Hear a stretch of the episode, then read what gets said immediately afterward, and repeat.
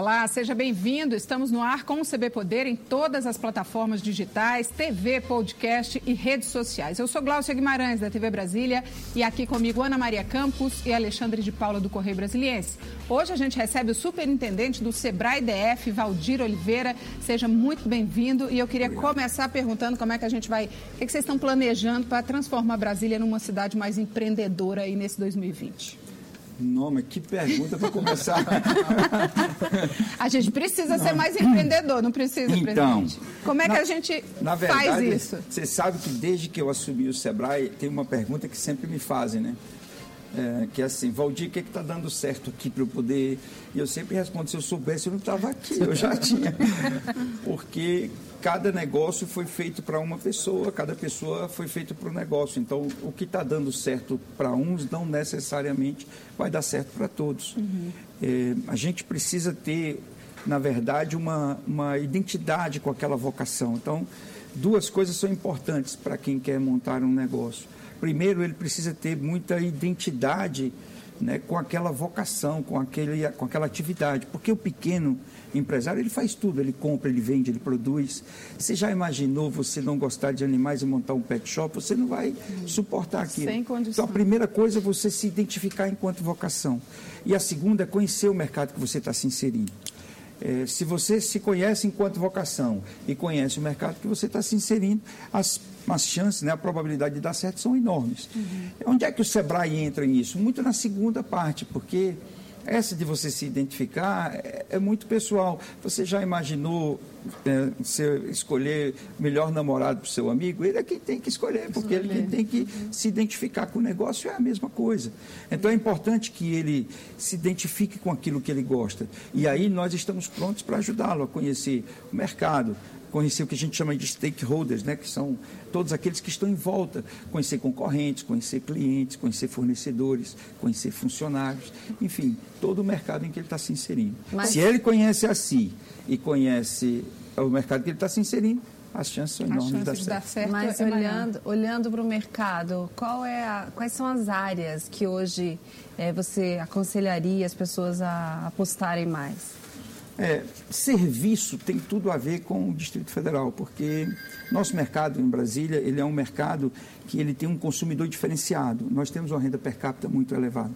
E essa renda per capita nos garante um consumo diferenciado. Aquilo que é supérfluo em determinados mercados dá certo em Brasília, pode dar certo em Brasília. Uhum. Então, se a gente olhar para o nosso modelo de mercado, né, para Brasília, a gente vai ver que comércio e serviço acabam dominando a nossa economia, principalmente serviços.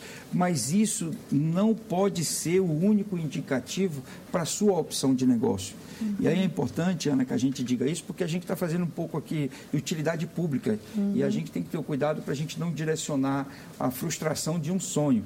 Porque uhum. é, ter um negócio é um sonho.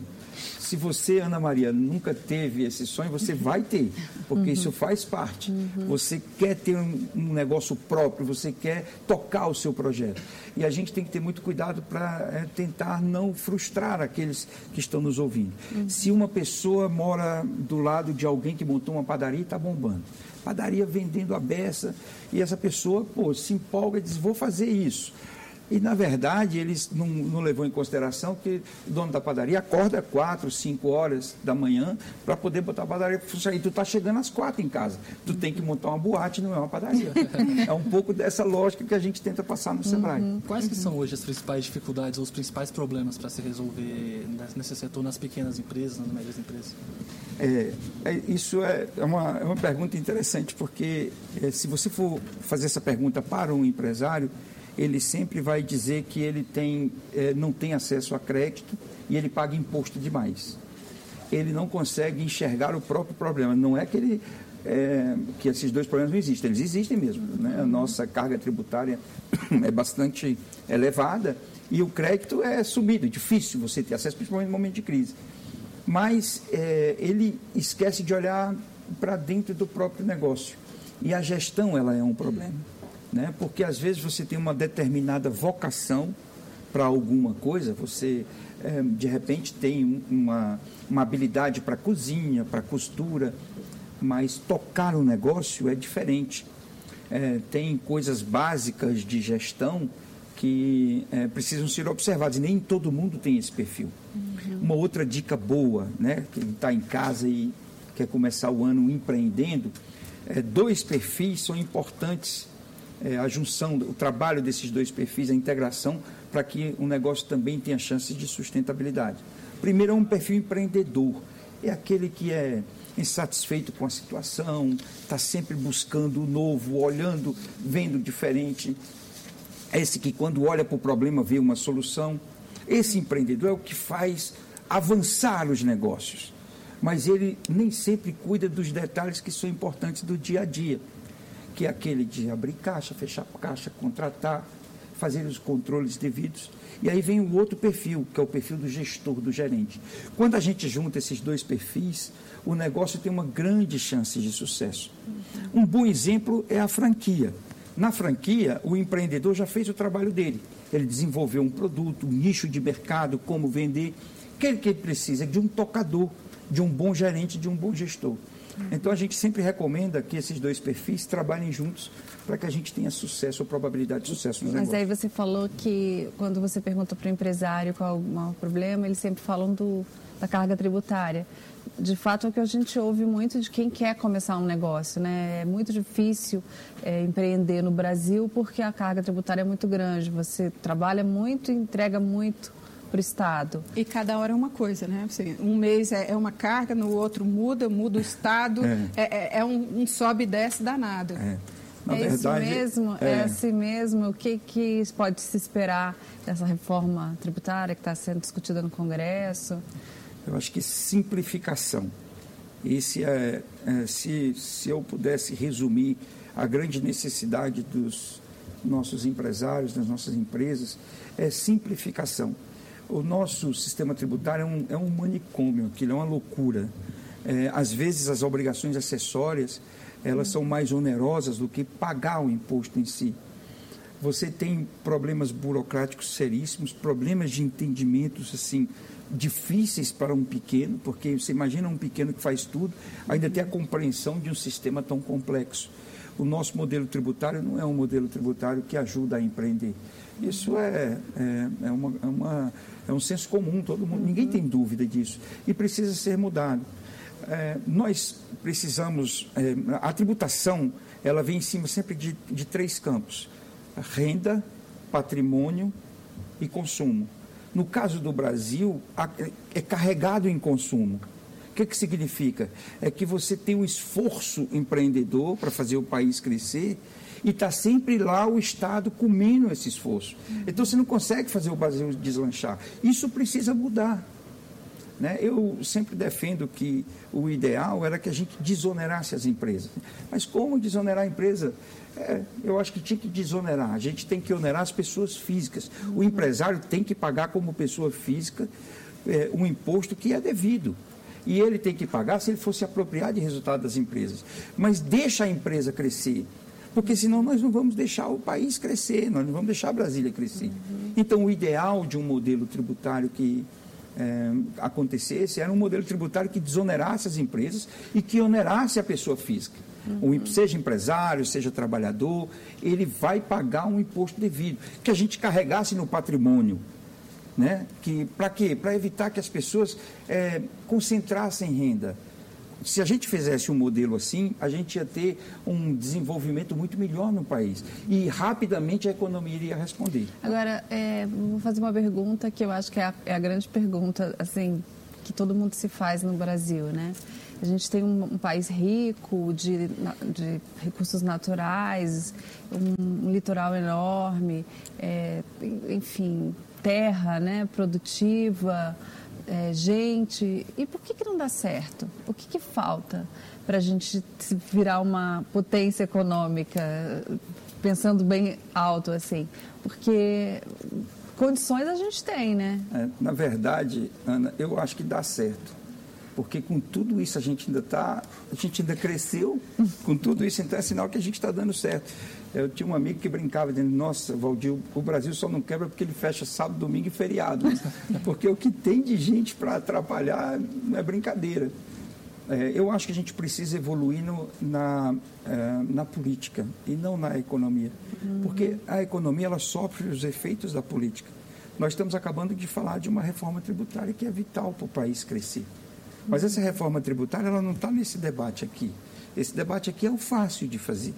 Ela está no campo político, que aí tem outras variáveis que sempre entram e que dificultam, porque nem sempre a política converge com a economia. Uhum. E quando ela não converge, as chances de dar errado são enormes. Nós já vimos esse filme. Uhum. Então, o ideal é que a gente tivesse uma convergência e que os debates fossem feitos no campo político, mas em cima das premissas econômicas. Agora, isso depende dos agentes que lá estão. Valdir, é, a gente passou por uma crise aí danada, né, econômica. Ainda estamos nela, estamos tentando sair dela aí devagarzinho. Você observa esses microempreendedores também saindo dessa crise ou não? Ou eles ainda estão ali com a corda no pescoço? Não, eles estão dando sinais, né? Aliás, o Sebrae ele é um bom termômetro é, tanto para a entrada como para a saída da crise. Ali no final, no último trimestre de 2014, nós sentimos claramente a crise chegando. Que a coisa ia ficar preta. É, porque essa movimentação do pequeno empresário, ela é muito rápida, ela é muito ágil. Um grande empresário, você imagina ele como um transatlântico. Uhum. Para ele fazer mudanças de rota é muito difícil. Quando ele muda, ele muda a maré. Mas é muito difícil. O pequeno não. O pequeno, ele, ele tem um turnover muito grande no mercado. Uhum. Ele entra e sai no mesmo dia, com muita facilidade. No, no último trimestre de 2014, os números do Sebrae mostravam uma fuga das pessoas. É, e no último ano, aí em 2019, já foi diferente. Nós batemos o recorde de atendimentos. Nunca na história do Sebrae DF se atendeu tantos é, empreendedores como no ano de 2019 foram 78 mil empreendedores, 78 mil CNPJs diferentes que buscaram o Sebrae para alguma coisa. O que, é que significa? Significa que a confiança voltou e que as pessoas estão querendo empreender. Uhum. A economia é muito em cima de confiança, uhum. é, é, muito em cima de, de expectativa. É, quando você tem expectativas ruins, isso vem como uma onda, tem um efeito multiplicador. Mas quando é positivo, é a mesma coisa. Eu acho que 2020 promete ser um ano Você está otimista porque, é, te conhecendo, nas nossas conversas, durante muito tempo as nuvens estavam carregadas e você era super otimista. Não, as coisas vão melhorar, vão melhorar. Aí chegou uma fase em que você começou a olhar para as coisas e dizer, nossa, está pesado. E eu falei, mas cadê seu otimismo? Qual é o seu sentimento hoje? É verdade, você tem toda a razão. Meu sentimento hoje é de otimismo. Voltou. Voltou. Voltou, porque é, as pessoas estão acreditando. E a gente conseguiu separar um pouco é, as pautas, né? a pauta política da, da econômica. Mas é, é pouco natural, sabe, Ana? Porque a, a, a, a volta ela acaba sendo por inércia a economia ela não consegue, você não consegue ter uma crise tão longa sem que a própria inércia te movimente. Tem um, jornal, um economista que eu gosto muito, porque eu acho ele muito otimista, né, que é o Ricardo Amorim, e ele gosta de dizer isso. Nós ficamos três anos aí com uma crise intensa, uma queda né, do, do, PIB, de renda, de tudo.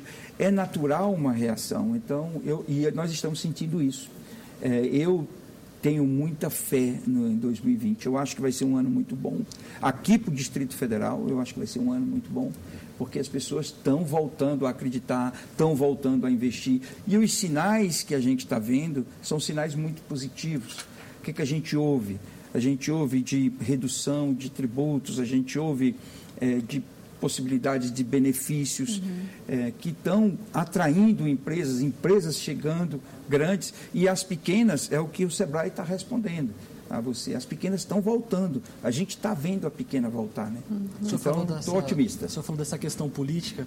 É, pensando na, na, postura do governo federal, essas declarações, às vezes, atrapalhadas do, do presidente Bolsonaro e do, do, próprio ministro Paulo Guedes, como essa dos parasitas, recentemente, referindo ao, ao funcionalismo público, isso não atrapalha também, não cria um ambiente de instabilidade, por mais que a gente esteja nesse momento de otimismo? É claro que atrapalha, né? É, atrapalha e atrapalha muito, porque você não, não faz, você não dialoga com, com, com, esse tipo de crítica, né? que é uma crítica que é, tem uma função de denegrir. A boa crítica é a crítica analítica. Né? Eu acho que o ministro Paulo Guedes ele trouxe uma, um debate liberal importante para o país. Eu não acredito que o Brasil vai virar liberal, porque a nossa cultura não é essa. A nossa cultura é uma cultura de um Estado provedor, a gente quer isso. Então, é, eu não acredito numa grande mudança liberal. Agora, eu acho que a gente tem que fazer um debate do Brasil que estava sendo construído, porque ele não está dando certo. Nós criamos, a partir da Constituição de 88, um Estado que, que não está dando certo.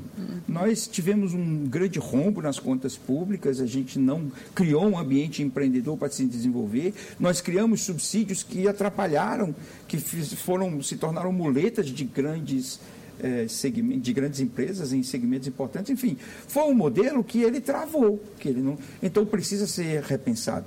O ministro Paulo Guedes tem é, feito debates é, que são debates importantes. Agora, a forma de fazer o debate, às vezes, põe a perder o conteúdo. Né? Inclusive, né? o, esse comentário do parasita, do servidor parasita, é uma verdade, né? O Estado hoje não tem mais condição de prover como antes e ser o seu único é, fornecer, é, único emprego né, do nosso país, a gente, como a gente está conversando aqui, as pessoas precisam empreender, o empresário precisa gerar emprego, pagar impostos. Não dá para contar só com o Estado. Mas, mas... mas, a forma de dizer é que, é. às vezes, mal colocada, cria uma é, situação... Na verdade, Ana, eu, eu, eu discordo de você. Não é parasita.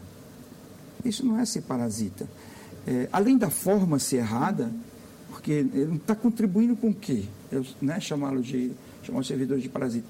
Eles não são parasitas. Assim, os servidores, ao contrário, eles contribuíram com muita coisa.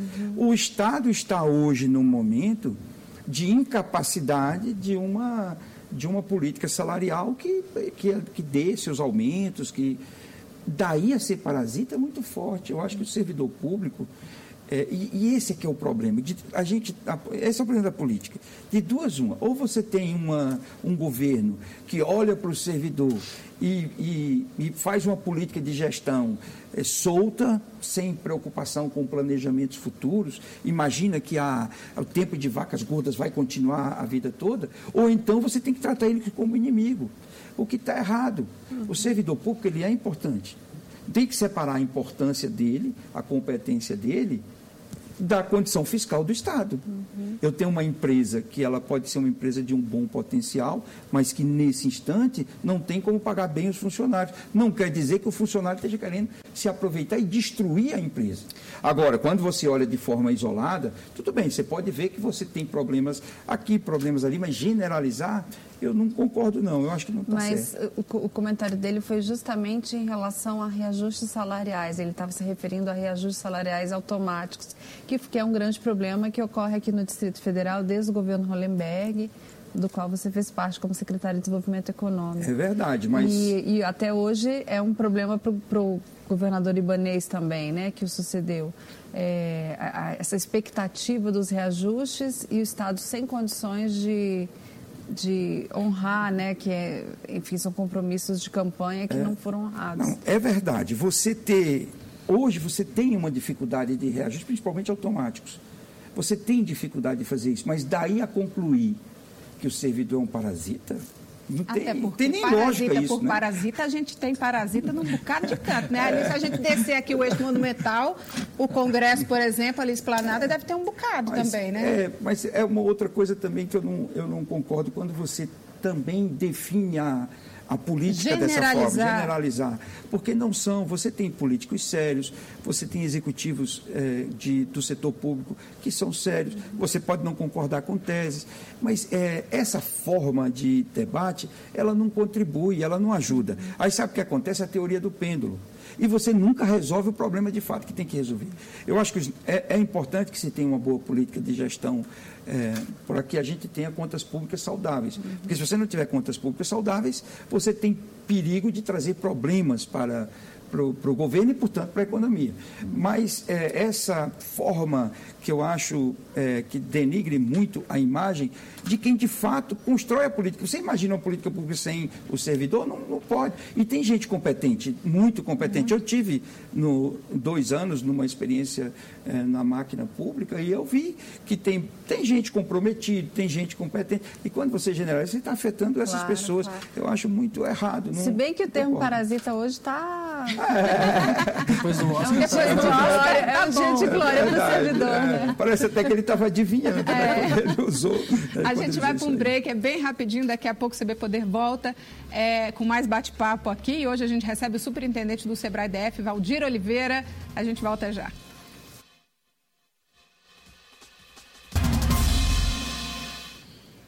Estamos de volta com o segundo bloco do CB Poder, que hoje recebe o superintendente do Sebrae DF, Valdir Oliveira. E eu queria começar perguntando sobre o corte que existe aí para o Sistema S, né? É, é, Sebrae, inclusive, estaria incluído nesse corte de verba do governo. Como é que vocês estão trabalhando com essa possibilidade? Tem Pois- aí uma medida provisória. É, já teve o corte no Sebrae. No Sebrae, em especial, já teve o corte a partir de janeiro. É, tiraram o, o montante de 654 milhões de reais do orçamento total de todo o sistema. Aqui no Sebrae do Distrito Federal foi retirado 8 milhões e 750 mil. É, é uma pena, porque é, o que, que a gente vê? Eles retiraram um recurso é, do SEBRAE para poder fazer uma atuação de venda do Destino Brasil lá fora. Você imagina como se eu tivesse Pra ir pra tirando Embratur, dinheiro foi? da arrumação da casa para convidar as pessoas para vir Para sua casa. casa. É, quem mais investe nessas empresas, que prepara essas empresas para que a gente possa receber os nossos turistas, é o Sebrae. E aí eu estou tirando dessa para poder dizer, olha, vem cá, vem visitar a minha casa, mas eu não tenho dinheiro para um café, eu não tenho dinheiro para comprar uma, um sofá para te receber. não volta, né? É, então é uma, é- é uma pena. É, fica confuso você compreender, é, neste caso, muito confuso para compreender a prioridade. E uma outra coisa que, que eu fico imaginando é assim: nós estamos vivendo com uma proposta de governo liberal. E um governo liberal que cria uma paraestatal não, não fica um contrassenso, né? Então a gente não é contra que se faça eh, todo esse investimento para buscar turistas. Vender o destino do país é, é muito importante, porque esse segmento, o turismo, é um segmento que mexe muito com a nossa economia. E nós precisamos fazer isso. Agora, tirar da arrumação da casa não, não me parece lógico. E criar uma instituição, aliás, é uma, é uma coisa que eu, eu, eu me sinto muito incomodado. A, a, a ação do governo, de uma forma geral, aí não é só o governo federal, o governo estadual também, e, e o governo aqui do Distrito Federal, de todos os governos. Quando você pensa uma proposta de política pública, você está sempre pensando em criar uma estrutura. E, caramba, a gente tem tantas estruturas. E será que você não pode criar uma ação para que uma estrutura existente possa tocar? Não, você precisa criar braços. É, esse, esse modelo é um modelo que está esgotado, porque você não tem mais capacidade de empregabilidade, você não tem mais capacidade para esse tipo de investimento. Então, é, é uma pena que os governos ainda não tenham mudado. E, e a eleição trouxe essa, esse debate. A eleição ela foi pautada por isso.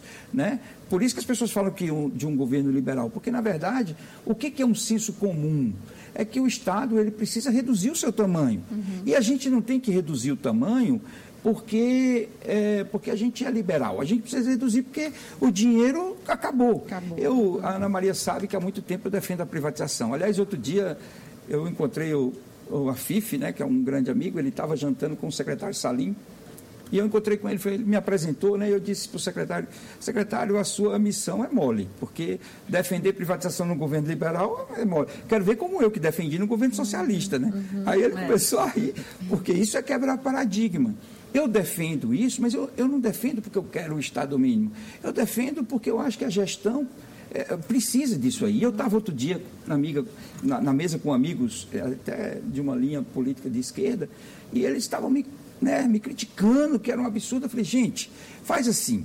A gente vende agora porque a gente está com dificuldade. Quando a gente ganhar dinheiro de novo, tu compra. Vocês compram de novo para o Estado. Eu não tenho dificuldade de pensar isso. Mas agora, nesse instante, se não tiver um, um- um movimento desse, você não sai da situação que a gente está hoje. Aliás, essa sua proposta aí de, do que você lançou né, no governo Hollenberg de privatizar a SEB e outras empresas é o que o governador Ibanez está tentando fazer agora.